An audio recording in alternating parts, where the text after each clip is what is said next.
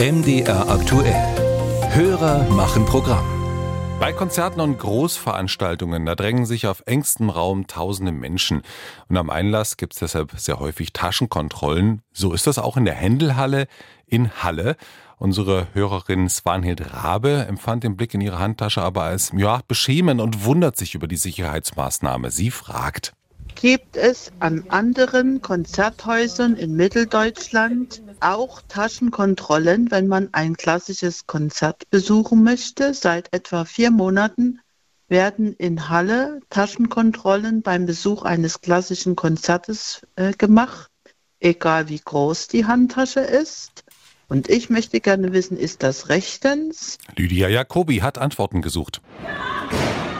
Paris, 13. November 2015. Bei einem Konzert der US-Rockband Eagles of Death Metal im Bataclan-Theater töten Terroristen des Islamischen Staates 90 Menschen. Manchester, 22. Mai 2017. Die Popsängerin Ariana Grande spielt vor 20.000 Fans in der Manchester Arena. Kurz nach Ende des Konzerts sprengt sich im Foyer ein Selbstmordattentäter in die Luft und reißt 22 weitere Menschen mit in den Tod. Nicht zuletzt aufgrund dieser Erfahrungen achten Veranstalter heute noch genauer darauf, ob Besucher womöglich Waffen oder gefährliche Gegenstände bei sich tragen.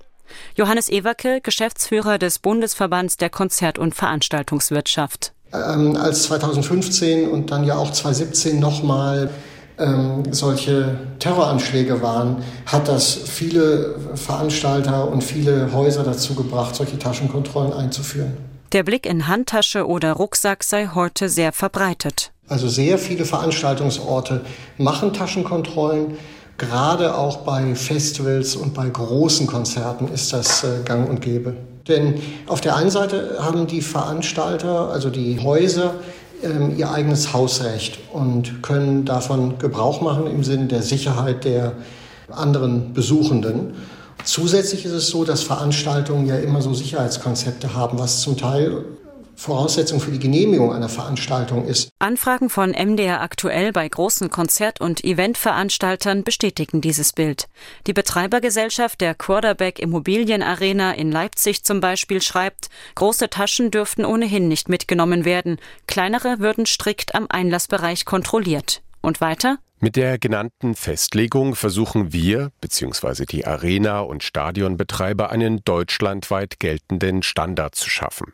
Den übergeordneten rechtlichen Rahmen sichert das Sicherheitskonzept ab, welches im Einvernehmen mit den Sicherheitsträgern, Polizei, Branddirektion sowie Ordnungsamt erstellt wurde. Etwas weniger streng geht es zum Beispiel am Leipziger Gewandhaus zu. Man behalte sich Taschenkontrollen vor, heißt es in der Hausordnung. Gängig ist das aber nicht.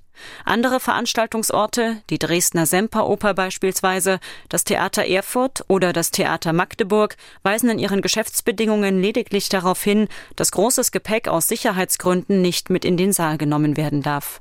Solche Vorgaben seien über das Hausrecht gedeckt, sagt der Berliner Anwalt Rusbe Karimi, der unter anderem auf Verbraucherrecht spezialisiert ist. Also es gibt auch äh, diverse Entscheidungen, die erstmal die Zulässigkeit von Taschenkontrollen grundsätzlich, natürlich auch je nach Veranstaltung, je nach Typ der Veranstaltung, zum Beispiel bei einem Fußballspiel vielleicht ein bisschen mehr als wie bei einer Opernveranstaltung.